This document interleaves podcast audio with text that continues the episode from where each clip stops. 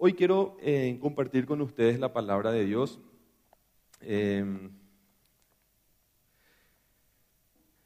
un, un, texto hermoso que se encuentra en Juan, el libro de Juan.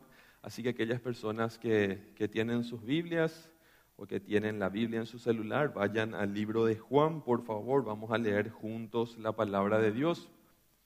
Vamos a leer el pasaje Vamos a leer todo el pasaje. Hay personas que dicen, podemos hacer la cita y que la gente lea todo el pasaje en su casa. A mí me gusta leer la Biblia en la iglesia porque a veces es el único lugar donde la gente lee su Biblia. Y si en la iglesia no leemos, ¿dónde vamos a leer la Biblia? ¿Sí? Así que esa no tiene que ser nuestra realidad, entre paréntesis. ¿sí? Eh, el libro de Juan, capítulo 10. Sí, capítulo 10 del Evangelio de Juan.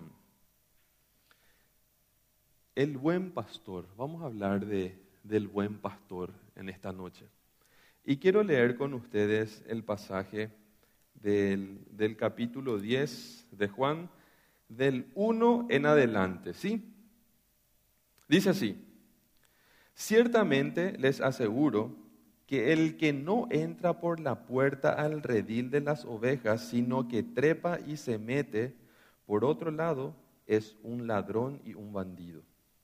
El que entra por la puerta es el pastor de las ovejas. El portero le abre la puerta y las ovejas oyen su voz. Llama por su nombre a las ovejas y las saca del redil. Cuando ya ha sacado a todas las que son suyas, van delante de ellas, va delante de ellas y las ovejas lo siguen porque reconocen su voz. Pero a un desconocido jamás lo siguen, más bien huyen de él porque no reconocen voces, voces extrañas. Jesús puso este ejemplo, pero ellos no captaron el sentido de sus palabras. Por eso volvió a decirles, ciertamente les aseguro que yo soy la puerta de las ovejas. Y todos los que vinieron antes de mí eran unos ladrones y unos bandidos, pero las ovejas no les hicieron caso. Yo soy la puerta. El que entre por esta puerta, que soy yo, será salvo se moverá con, se moverá con entera libertad y hallará pastos. El ladrón no viene más que a robar, matar y destruir. Yo he venido para que tengan vida y la tengan en abundancia. Yo soy el buen pastor. El buen pastor da su vida por las ovejas. El asalariado no es el pastor. A él no le pertenecen las ovejas cuando ve que el lobo se acerca, abandona las ovejas y huye. Entonces el lobo ataca al rebaño y lo dispersa. Y este hombre huye porque siendo asalariado no les importan las ovejas. Yo soy el buen pastor. Conozco a mis ovejas y ellas me conocen a mí. Así como el Padre me conoce a mí, yo y yo le conozco a él y doy mi vida por las ovejas. Tengo otras ovejas, dice Jesús, tengo otras ovejas que no son de este redil, y también a ellas debo traerlas. Así ellas escucharán mi voz, y habrá un solo rebaño y un solo pastor. Por eso me ama el Padre, porque entrego mi vida para volver a recibirla. Escuchemos esta parte de la palabra, dice, Nadie me la arrebata, sino que yo la entrego por mi propia voluntad. Tengo la autoridad para entregar mi vida y tengo también la autoridad para volver a recibirla. Este es el mandamiento que recibí de mi Padre. De nuevo, las palabras de Jesús fueron motivo de disensión entre los judíos. Muchos de ellos decían, este está endemoniado, un loco de remate es. ¿Para qué hacerle caso? Pero otros opinaban, estas palabras no son de un endemoniado. ¿Puede acaso un endemoniado abrirle los ojos a un ciego? Para entender el pasaje, ¿en qué contexto, en qué situación se estaba dando eso? Eh, una vez más, las palabras de Jesús crearon conflicto, ¿sí? crearon problema. Y no nos, no nos tiene que sorprender que las palabras de Jesús y la Biblia cree conflicto, porque, porque Jesús mismo estaba acostumbrado a esto. En el capítulo 9, antes de nuestro capítulo, el que leímos ahora, se puede ver y leer la historia que Jesús le sana a un tipo que era ciego de nacimiento. ¿sí?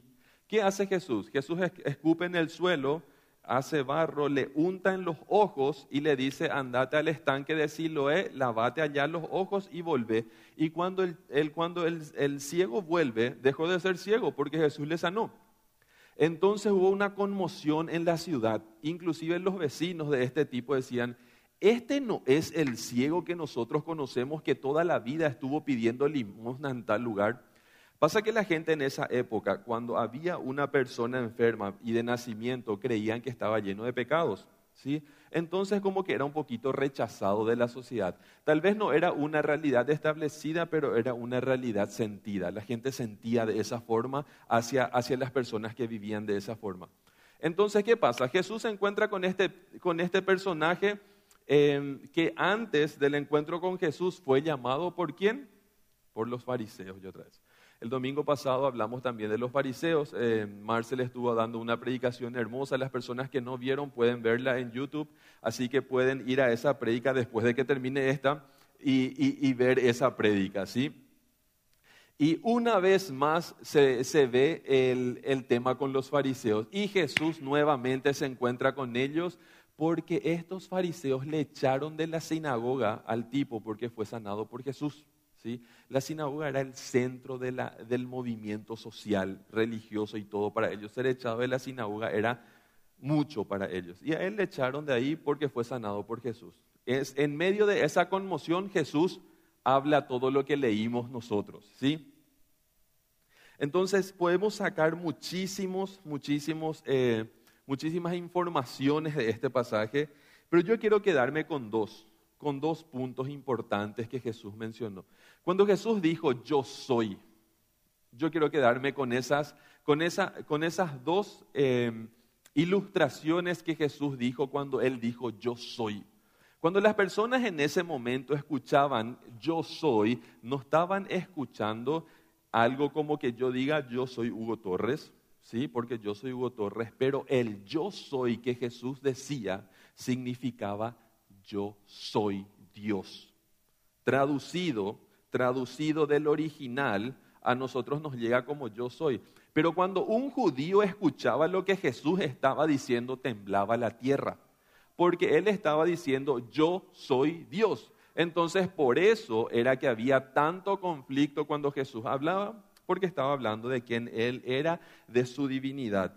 Y en esa autoridad que le caracterizaba a Jesús, por las que muchos le tildaban de loco, loco de remate, dice la palabra, o muchos le tildaban de endemoniado, pero la gente quedaba tan, tan confundida con él porque cómo un loco puede hacer las señales que él hace. Y en medio de esa autoridad de sus palabras que hacía temblar, me imagino, cuando él hablaba, dijo dos, dijo dos cosas. Y una de ellas es, yo soy la puerta dijo Jesús. ¿Sí? Yo soy la puerta, dice Jesús. ¿Qué significa en ese, en ese contexto la puerta? ¿sí? Para ellos, ellos cuando Jesús dijo, yo soy la puerta, ellos entendían perfectamente que Jesús estaba hablando de la entrada a un lugar. Jesús se refería así como el Mesías, el Salvador del mundo. Eso era el Mesías, el Mesías para ellos. Entonces la gente decía, ¿qué es esto que este tipo habla? Y Jesús dice, yo soy la puerta, dice Jesús. Y el que entre por mí, dice Jesús, ese será salvo. El que entre por esa puerta que soy yo, dice otra traducción, será salvo. En la Reina Valera dice, el que entre por mí. Y dice también, se moverá con libertad, va a tener libertad. Aquel que atraviese por esa puerta que es Jesucristo se va a mover con libertad, dice la palabra de Dios. ¿sí? En otra versión, por ejemplo, dice, entrará y saldrá con libertad. Puede entrar y puede salir con libertad. Cuando Jesús dice, yo soy la puerta, es una invitación hermosa para el ser humano de venir entrar a este redil y decirle a la gente, entren a través de mí y sean parte de este redil. Sean parte de este grupo de ovejas, ¿sí? Porque yo soy el buen pastor, dice después Jesús, ¿sí? Pero vamos a hablar un poquito de la puerta. ¿Qué significa esa puerta? ¿Qué podría significar para nosotros hoy día? Muchos de nosotros ya pasamos por esa puerta y ya dijimos, sí Señor, yo te acepto en mi corazón, yo te acepto en mi vida, yo te acepto como mi Señor, yo decido cambiar mi estilo de vida, yo decido dejar lo que antes hacía y, irme para una, para una dirección diferente. Eso es el arrepentimiento, cambiar de dirección. Si antes me iba para acá, ahora quiero caminar para este lado, empuja tu voluntad. Y muchos de nosotros ya hicimos eso en nuestra vida. Entonces, ¿qué podría significar para nosotros la puerta? ¿Sí? La puerta, gente, es un punto de conexión entre dos ambientes. ¿Sí?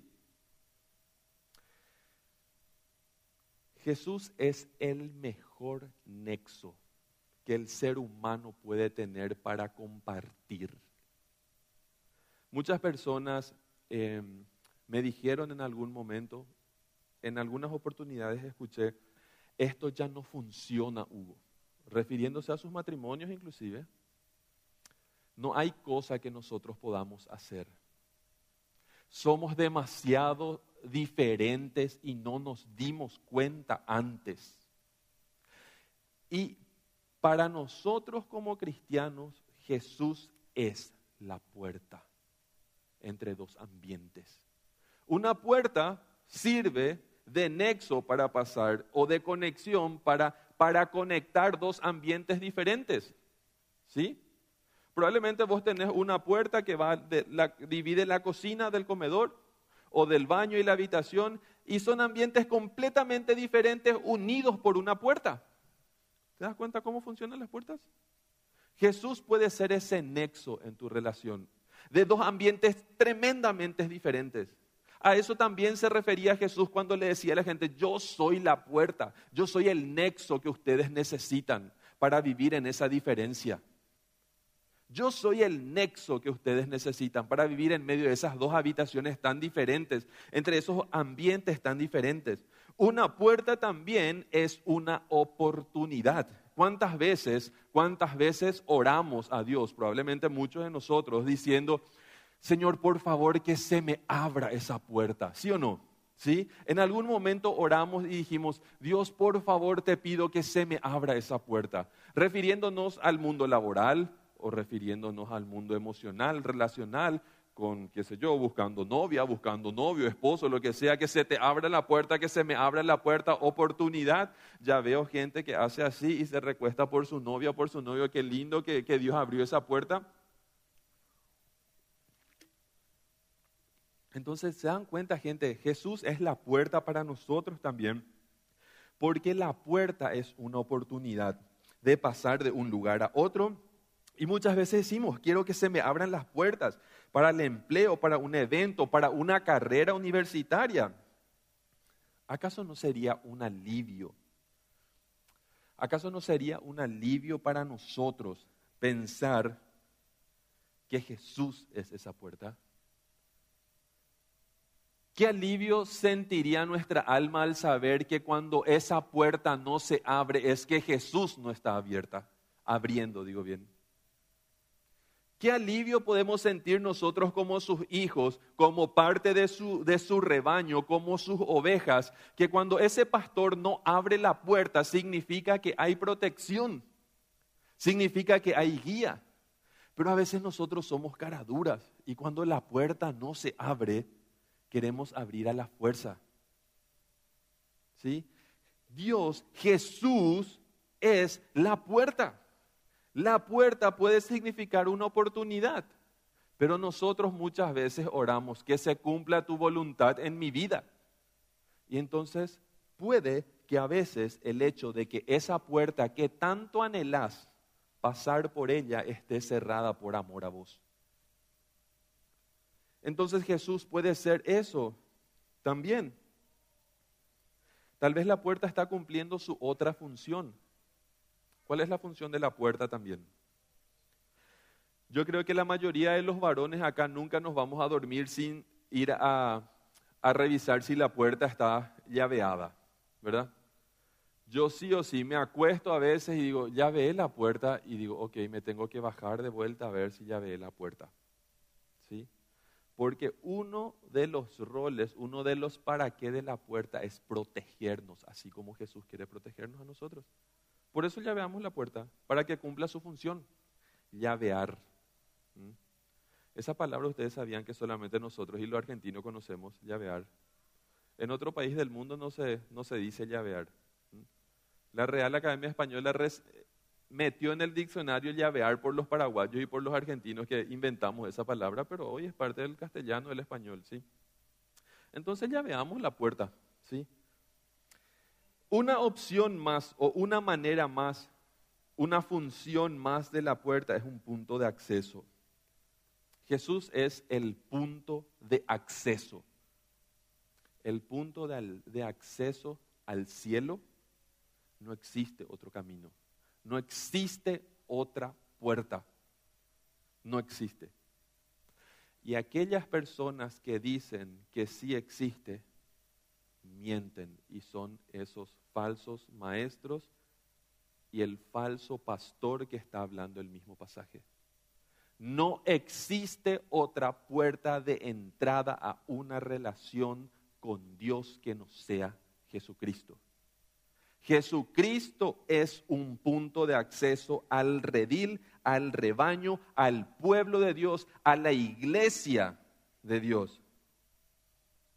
Qué esperanzador es saber que nuestro Dios mismo es la puerta.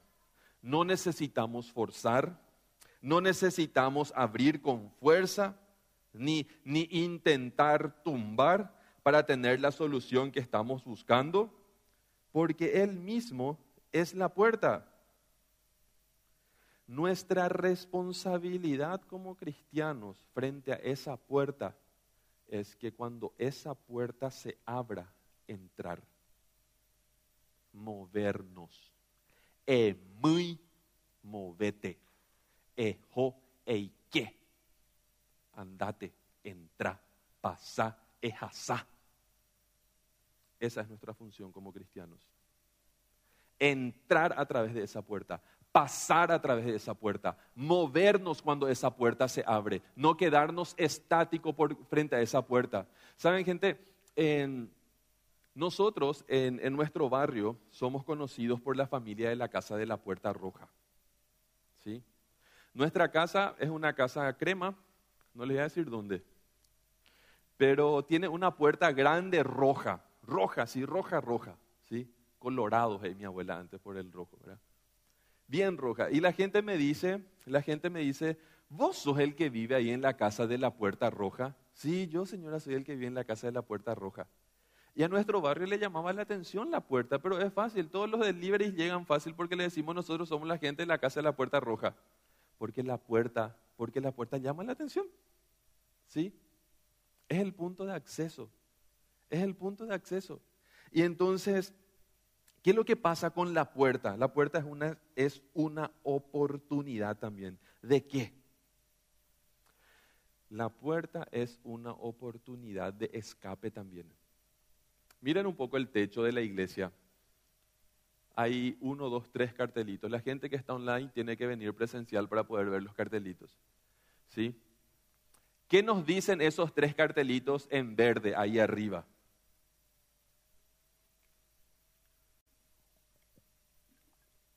¿Qué nos indica? ¿Hacia dónde es la salida? Eso nos dice, si pasa algo acá, si tenemos que salir y evacuar este lugar, si este lugar se vuelve peligroso para mí, los cartelitos nos dicen, la puerta es la salida. después de la puerta está la seguridad. Y Jesús también es una puerta de salida en tu vida. ¿De dónde necesitamos salir? ¿De dónde necesitas salir? ¿Del pecado? ¿De la tristeza? ¿De la depresión?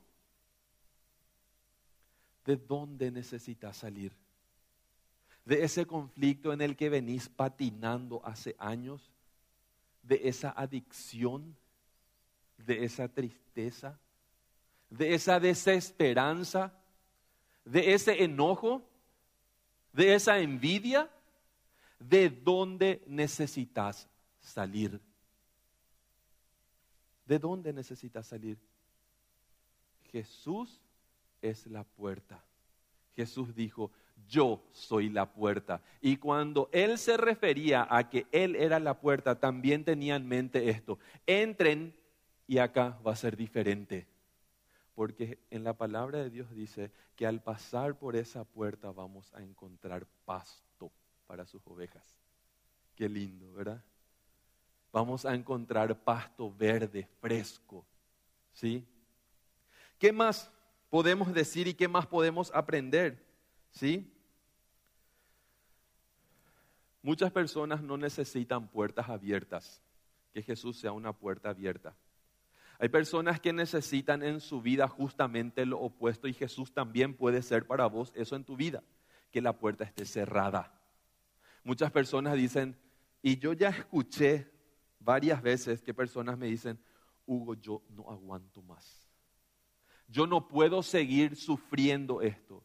Esto ya es demasiado para mí ya sufrí demasiado, ya no quiero seguir sufriendo, ya no quiero seguir pasando por esto, ya no quiero vivir en este, en, este problema. Y sabes que Jesús te dice, si vos estás pasando por eso, yo soy la puerta. Y cuando vos entres, yo voy a cerrar la puerta. Que nadie te haga daño, porque Él como puerta también te puede proteger del daño. Si tu alma está cansada del dolor, podés pasar por esa puerta, entrar al lugar donde hay pasto verde, fresco, alimento saludable y sano, y Jesús va a cerrar esa puerta y te va a proteger, te va a cuidar. Muchos de los que estamos acá vinimos a Jesús justamente por eso, porque queríamos encontrar un lugar seguro para nuestras almas, para nuestro espíritu, para nuestra historia, y dijimos, ok, yo necesito entrar y que se cierre esa puerta detrás de mí y que yo esté protegido. Y Jesús es esa puerta. Por eso Jesús dice, yo soy la puerta de entrada de las ovejas, para que entres y encuentres descanso, el descanso que tu alma necesita.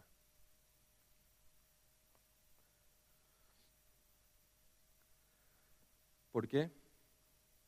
Porque el ladrón no viene sino para hurtar, matar y destruir.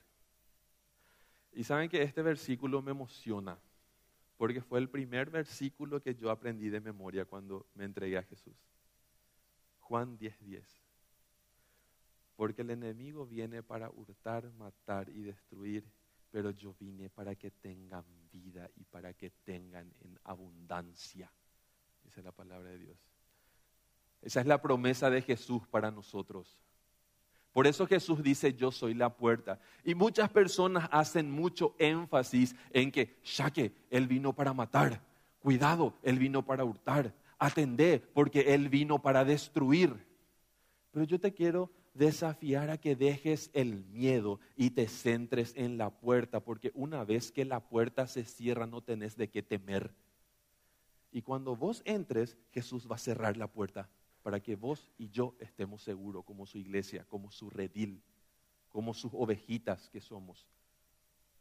Pero es verdad que el enemigo viene para matar, para hurtar y para destruir. Jesús se refería en este pasaje a los fariseos que enseñaban cualquier cosa al pueblo de Dios. Esa gente que enseñaba cualquier cosa opuesta a la palabra de Dios, a ellos se refería. Nosotros podemos decir que se trata del enemigo, que se trata de Satanás, no nos equivocaríamos al decir porque Satanás viene para lo mismo. Claro que viene para lo mismo. Y yo creo que esas personas que enseñan en oposición a la palabra de Dios están movidas por Satanás. Completamente. Entonces nosotros tenemos que cuidarnos. Cuidarnos. Y hay un yo soy más que Jesús menciona. ¿sí? Y Jesús dice, yo soy el buen pastor.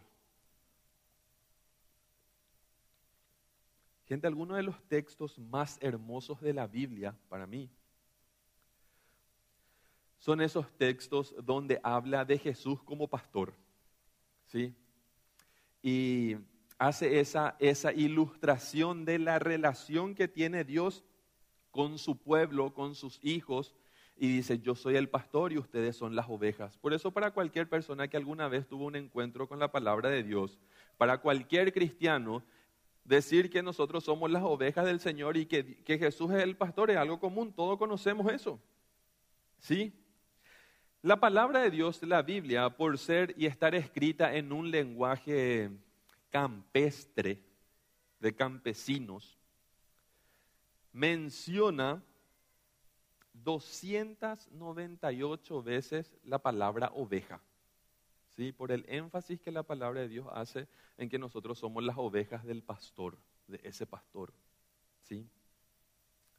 ¿Y acaso quién de nosotros no escuchó por lo menos alguna vez ese salmo tan precioso que dice, Jehová es mi pastor, nada me faltará. ¿Mm? En lugares de delicados pastos me hará descansar, junto a aguas de reposo pastoreará mi alma. Me guiará por sendas de justicia por amor a su nombre. Aunque ande en valles de sombra de muerte, no temeré mal alguno, porque tú estás conmigo. Tu vara y tu callado me infunden aliento. ¿Mm? Aderezas mesas delante de mí en presencia de mis angustiadores unges mi cabeza con aceite. Mi copa está rebosando. Ciertamente el bien y la misericordia me seguirán todos los días de mi vida. En la casa de Jehová moraré por largos días. Una pregunta que yo me hice es, ¿por qué Dios nos llama ovejas? Y no nos llama caballos, era pura sangre. ¿verdad? Un animal un poquito más elegante, qué sé yo, no sé qué puede ser, ¿verdad? Tigres, pumas, leones, ¿verdad? ¿Por qué nos llama ovejas el Señor? Y estuve investigando un poquito por qué Dios nos llama ovejas y encontré la respuesta. ¿Sí? Saben, gente, que por naturaleza, por su naturaleza, ese animal se adapta a cualquier clima. Por eso es que hay oveja en la China y hay oveja en Paraguay también. ¿Sí? Las ovejas se adaptan a cualquier lugar. ¿Sí? Con tal de que sea su redil y con tal que esté su pastor. Se adapta al frío, se adapta al calor, se adapta a cualquier lugar, a cualquier lugar, con tal de que esté su rebaño. Otro punto importante en las ovejas, que los corderitos, los bebés, las ovejas bebés son terriblemente pliqui, ¿sí? arruinados. Pueden, si no maman, pueden morir en horas, porque son terriblemente arruinados. Arruinados en el sentido de sensible arruinado en el sentido de que no pueden valerse por sí solos. Yo sé que muchos me están entendiendo cuando digo arruinado y otro digo, arruinado en qué sentido. No, no en el mal sentido de la palabra, en el buen sentido de la palabra, ¿me entienden? ¿Sí? Son súper dependientes. Por eso la palabra de Dios también hace tanto énfasis en los nuevos, en los nuevos cristianos. ¿Sí? De cuidar de ellos. Las ovejas viven en rebaño porque naturalmente por ser ovejas, por la naturaleza, por Dios, no fueron dotados con grandes perfiles para poder defenderse. Las ovejas no saben defenderse. El único, la única defensa que tienen las ovejas es permanecer juntas. La única defensa que tienen las ovejas es permanecer juntas. Y saben gente, hay movimientos inclusive que se calculan matemáticamente porque las ovejas se mueven sincronizadamente. ¿Sí? Cuando se abre un, portón y tiene que pasar una, un redil de ovejas y son más de 100 ovejas, las ovejas hacen un movimiento sincronizado. Inclusive se le puede aplicar fórmulas matemáticas de tan sincronizada que es, dicen los estudios. Porque las ovejas se mueven en rebaño, se mueven juntas, saben estar juntas las ovejas tienen muchísimo miedo cuando se separan de su rebaño y cuando no está su pastor. Tienen muy buena memoria, según estudios científicos, pero el tener buena memoria a una oveja le, le es contraproducente porque es muy fácil que las ovejas se traumen, porque se recuerdan de todo. Y si hubo algo que le asustó demasiado grande, entonces no se quieren ir hacia ahí cada vez nos identificamos más con las ovejas, ¿verdad? Establecen lazos emocionales muy fuertes con su rebaño y con su pastor. Y otra cosa que las ovejas tienen es que las ovejas no entienden el sentido de la profundidad. ¿Qué significa esto? La vista de la... Ellas escuchan súper bien, pero la vista de la oveja, porque muchas veces la lana le tapa la vista y le, roba campo visual, ellas no entienden el sentido de profundidad. ¿Esto es mucho o es poco? ¿Mm? Entonces demasiado fácil se caen en el pozo. Y puede ser que ya conocían ese pozo, pero igual se pueden caer en el mismo pozo. Nada que ver con nosotros, ¿verdad? Puede ser que ya se cayeron dos veces en el pozo, pero porque no tienen ese sentido de profundidad se van y se caen otra vez en el mismo pozo. Y por eso es que el pastor tiene su vara y su callado. ¿Qué significa eso? Tu vara y tu callado me infunden aliento, dice el Salmo. ¿sí? La vara es un chicote, un garrote, un palo. ¿Y qué es el callado? Es un bastón con una curvatura en la cabeza. ¿Para qué? Para que cuando la oveja se caiga en una profundidad, porque no diferencia bien la profundidad y se puede ir a la macana que hace el pastor, agarra su callado que tiene una curva, le agarra del cuello y le estira a su ovejita para que vuelva al redil. ¿Sí? Por eso es que el, el salmo dice, tu vara y tu callado me infunden aliento, porque cuando yo me caigo, con tu vara de amor me traes de las profundidades. Y si hoy estás en las profundidades, el Señor te puede alcanzar con su callado. Te va a rescatar de donde estás. No es un problema para Él, porque Él está dispuesto a dejar las 99 y ir por la única que se perdió.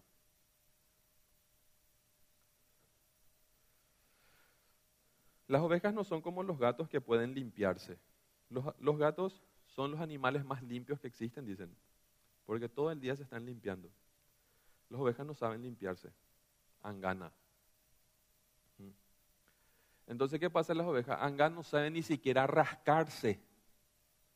Y se, cuando le pican la cabeza, se van contra un poste y dele con todo. Y se hacen heridas en la cabeza. ¿Mm? Y entonces, ¿qué dice el Salmo? Unges mi cabeza con aceite. Le ponía aceite para que la mosca no le, ¿cómo se dice eso de forma elegante? No le defeque. ¿Mm? Porque si la mosca hace lo que tiene que hacer ahí, ¿qué pasa? Se aguzana su cabeza. ¿Y qué hace el pastor? Viene con aceite y le unge la cabeza para que la mosca no le baje. El Señor puede ungir nuestra cabeza para que la mosca no nos haga caqui en la cabeza. Porque Él es el buen pastor. Porque Él es el buen pastor y puede cuidar hasta nuestros pensamientos. Inclusive de nuestros pensamientos se ocupa el Señor. Porque Él es el buen pastor.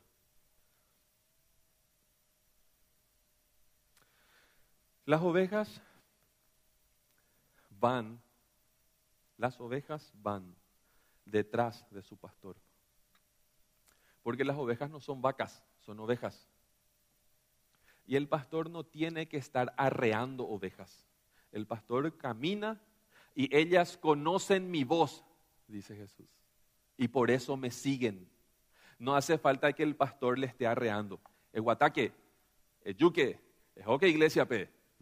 Andate a la iglesia, camina, levantate, vení, te invito, te traigo, te busco, te llevo, te alzo, te bajo. No somos vacas, somos ovejas. Y cuando la oveja conoce la voz de su pastor, que es Jesucristo en primer lugar, no soy yo. Entonces le sigue, porque conoce la voz de su pastor.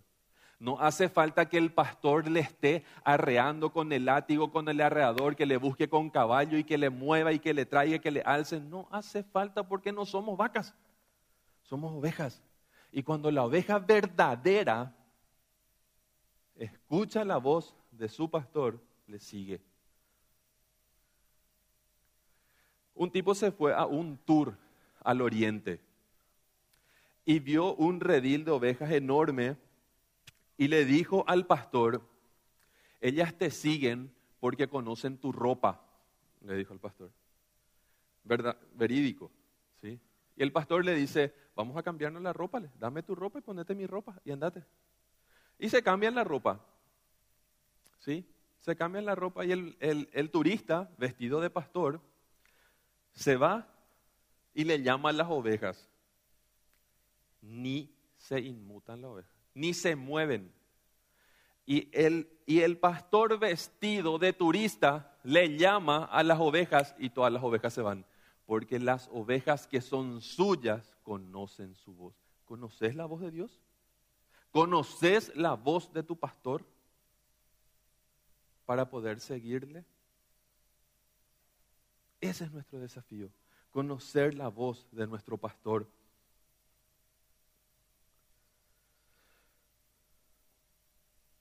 Yo soy el buen pastor y conozco a mis ovejas y ellas me conocen a mí, ellas reconocen mi voz. Así como el Padre me conoce, yo lo conozco a Él. Gente, yo no termino de entender sinceramente, yo no termino de entender la profundidad de esta verdad bíblica. Porque Jesús lo que nos está diciendo en este momento es que así como Jesús, Dios Hijo, le conoce a Dios Padre y se conocen y tienen relación entre ellos porque se conocen plenamente, así nosotros podemos tener relación con Jesús. Eso es lo que dice la palabra de Dios. Qué verdad más profunda para mí. No termino de entender sinceramente. ¿Qué significa conocerle a Jesús como Jesús le conoce al Padre? Tengo que seguir estudiando eso porque no termino de entender esa verdad bíblica. Es demasiado profundo. Pero sí nos llama a un nivel de relación con muchísima intimidad.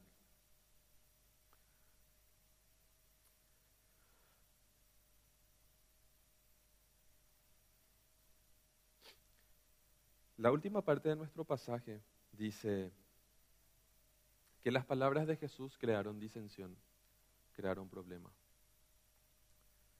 No nos sorprendamos, gente, que cuando vivamos nuestra fe, cuando prediquemos de Jesús, creemos tensiones.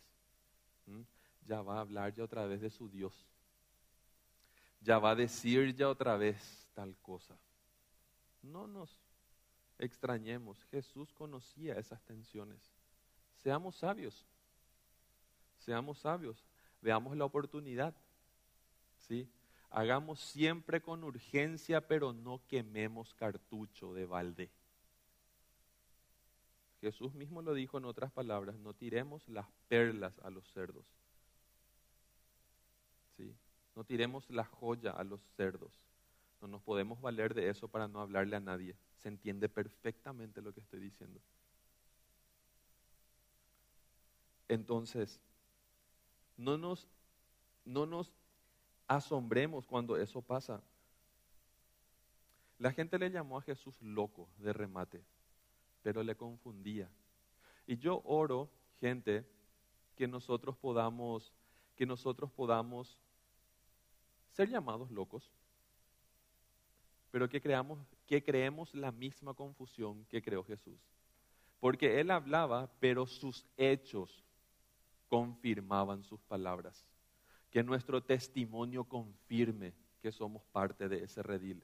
Que nuestro testimonio confirme que nosotros ya pasamos por esa puerta y que detrás de esa puerta encontramos pasto verde, donde nuestra alma está siendo alimentada, donde nuestro espíritu está siendo contenido, donde encontramos verdaderamente todo aquello que nuestra alma necesitaba.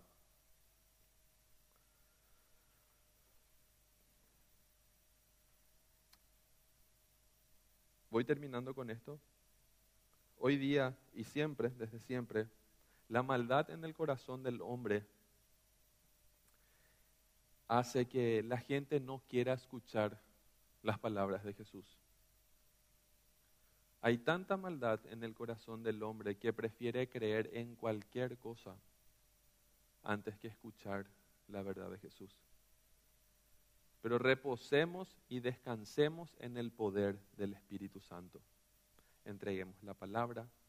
Digamos a la gente que hay una puerta que es Jesucristo que si pasamos por esa puerta vamos a encontrar pastos verdes. Y que el Espíritu Santo nos guíe a hacer con excelencia y que le guíe a esa persona a caminar por esos lugares. Porque Dios vino para darnos vida y para que la tengamos en abundancia. Hay pasto abundante para vos y para mí.